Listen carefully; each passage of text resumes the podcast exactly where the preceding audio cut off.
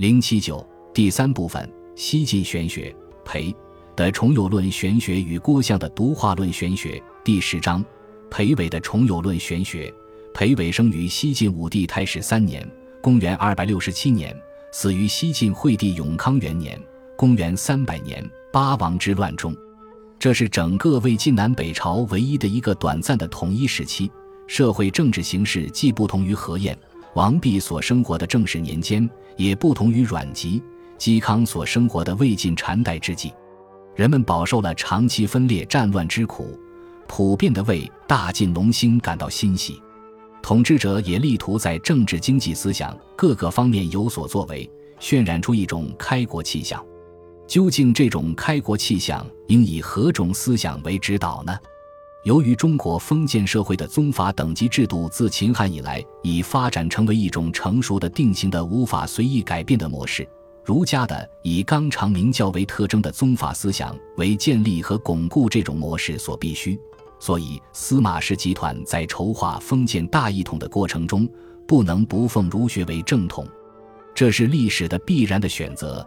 是不以人们的意志为转移的，但是，儒学作为一种统治思想，早在东汉末年就已陷入深重的危机，不能履行正常的职能。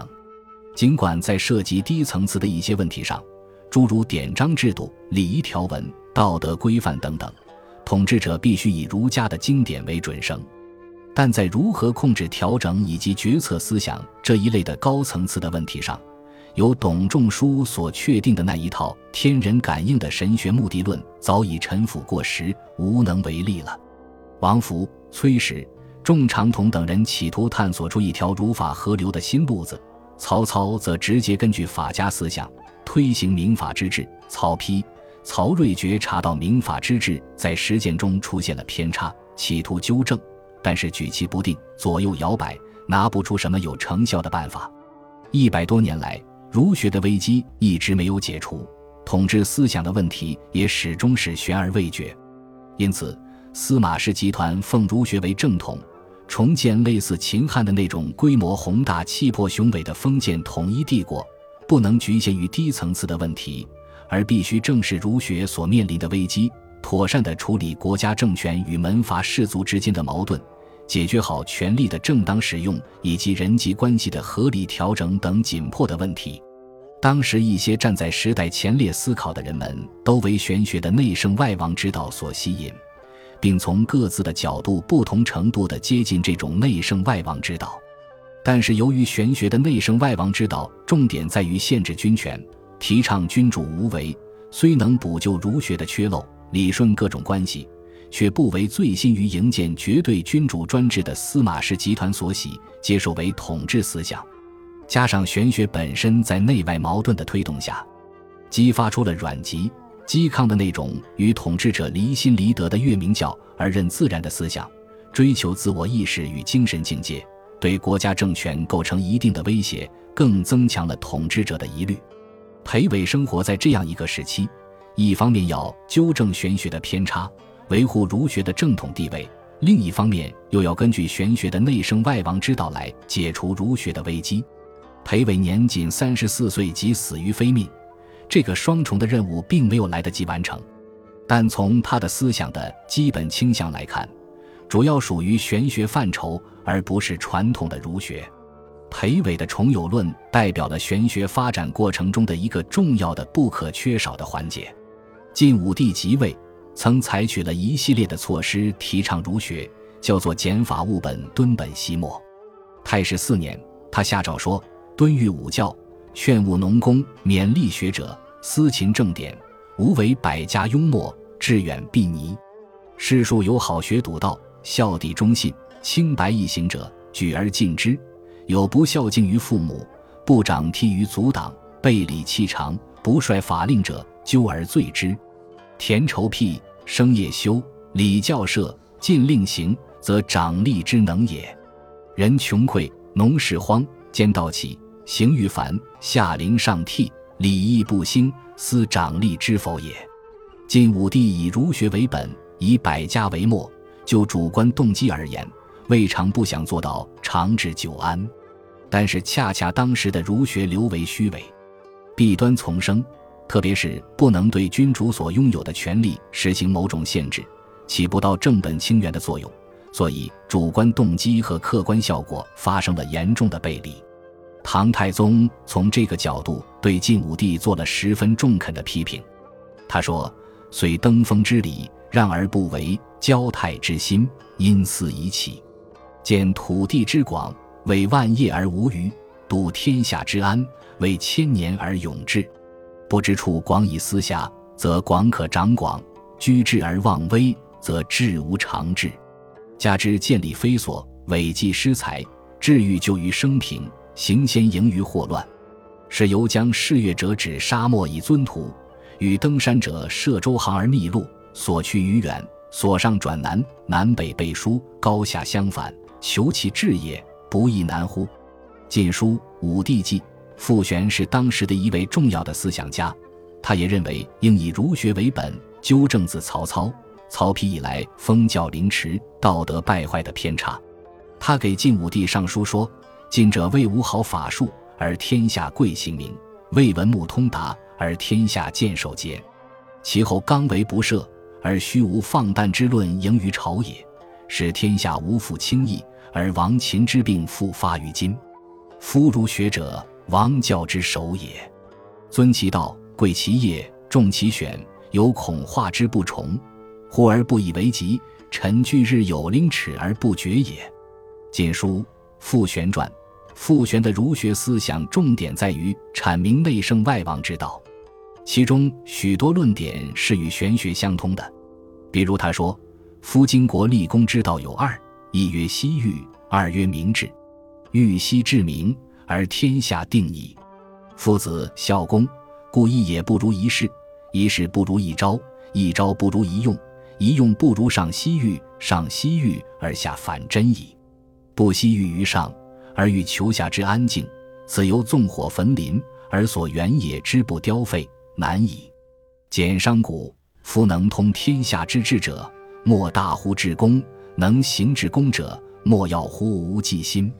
江海所以能为百谷王者，以其不逆之也。苟有所逆，众流之不治者多矣。众流不治者多，则无以成其身矣。通志，古之圣君贤佐，将化世美俗，虚信虚臾，而能安上治民者，谓之有也。老子不云乎？信不足焉，有不信也。故以信待人，不信私信；不信待人，信私不信。况本无信者乎？亦信。傅玄希望晋武帝克制自己的骄奢淫逸、既可贬狭的习性，在君臣上下之间建立一种相互信赖的和谐的气氛，同心同德，以维护封建统治的长远利益。在中国封建社会的君主专制政体中。君主个人的习性对整个政局的稳定有着极为重要的影响，因此，如何督促君主克制私欲、励精图治，成为历代思想家苦心探索的中心问题。董仲舒屈民以身君，屈君以身天，企图用天神降下的灾异浅告督促君主自我克制；傅玄则极为重视汉末的清易，企图用知识分子的舆论力量来督促君主。他说：“道化龙于上，清易行于下，上下相奉，人怀一心。”《晋书·傅玄传》魏晋的清谈是从汉末的清易发展而来的，在开始阶段也是知识分子自由发表政论的一种形式。虽然轻易以儒学思想为主导，清谈的主题是玄学，但是二者并不冲突，往往是彼此渗透、相互影响。傅玄和王弼一样。也用天下一致而百虑，殊途而同归的观点来统一儒学和玄学。他说：“知人之难，莫难于别真伪。设所修出于为道者，则言自然而贵玄虚；所修出于为儒者，则言分治而贵公正；所修出于为纵横者，则言权宜而贵变长。九家书物各有其长，非所为难也。”全晋文卷四十九。当时，许多带有儒学倾向的政治家也从不同的途径通向玄学的无为而治的政治理想。比如，刘宋认为“凡政欲静，静在希易，希易在无为”；杨户以成无为之化作为自己的追求目标。杜预认为，上古之政因循自然，这是最高的政治典范。荀彧则直截了当地建议，应实行类似汉初的那种黄老之治。他说：“省吏不如省官，省官不如省事，省事不如清心。昔萧曹向汉，在其清净，至化意之歌，此清心之本也。”君见《晋书》本传魏晋之史，儒学与玄学并不是两种对立的思想。许多世家大族往往是既服膺儒学，又尊奉玄学。二者呈现出一种河流的趋势，人们在低层次的问题上常以儒学的明教为准则，但一当涉及高层次的精神生活问题，则不能不在玄学中寻求满足。《晋书·裴秀传》说：“初，裴、王二族胜于魏晋之时，时人以为八裴方八王：挥比王祥，凯比王衍，康比王随，绰比王成，赞比王敦，侠比王导，比王荣。”苗比王玄云、裴、王二族都是儒学世家，但是也出了不少的玄学家，比如王家的王荣、王衍、王成、王导；裴家的裴辉是三玄之学的最早的提倡者。裴凯经老、易少与王荣齐名，也是一位玄学家。裴绰善言玄理常与河南郭象谈论，裴伟为王荣之婿，二人过从甚密，经常聚会清谈。《晋书·王戎传》记载，朝贤常上寺西落，或问王己曰：“左有有何言谈？”季曰：“张华善说史汉，裴伟论前言往行，滚滚可听。王戎说子房，季札之间，超然悬著。”当时人们不仅把裴伟与竹林七贤中的王戎相比，也把裴伟与著名的玄学领袖乐广相比。《晋书·乐广传》记载，广。稍与弘农杨准向善，准之二子曰乔曰毛，皆知名于世。准使先以裴伟，姓弘方，爱乔有高运。魏准曰：乔当极清，毛少简也。又使一广，广性清纯，爱毛有神简。魏准曰：乔字极清，然毛亦清出。准笑曰：我二儿之优劣，乃裴乐之优劣也。论者以为乔虽有高运，而神简不足，乐为得之矣。裴伟的父亲裴秀虽被称为儒林丈人，但服寒食散，颇有名士风度。因此，从当时普遍的学术风气以及裴伟的家学渊源和个人交往来看，无论如何也不能把裴伟说成是反玄学的思想家。玄学思潮不同于经学思潮，没有什么固定的模式，必须服从的教条。它不是受官方的行政力量所支持的一场自上而下的哲学运动，而是由具有高层次理论兴趣的知识分子自由思考所汇聚而成的。凡是从本体论的角度探索政治问题、人生问题以及精神境界问题的，不管其思辨性的程度高下如何，也不管是否建立了完整的体系，都可以称为玄学。唯其如此，玄学才赢得了广大知识分子的喜好。为为一种风尚，形成那个时代的理论思维的自然的归宿。因此，玄学中各种意见的分歧以及相互间的激烈辩论，也是正常的现象。自从嵇康明确批驳了多同之见和思不出位的观点以后，人们的思想更为解放，独立思考的精神更为加强，辩论的气氛也更为浓厚了。裴伟与王衍。乐广等人的辩论，就是在当时的这种普遍的学术风气之下进行的，这是玄学内部的友好自由的辩论，而不是玄学与反玄学之间的对抗性的斗争。《史说新语》文学有两条材料，典型的反映了这种学术风气。本集播放完毕，感谢您的收听，喜欢请订阅加关注，主页有更多精彩内容。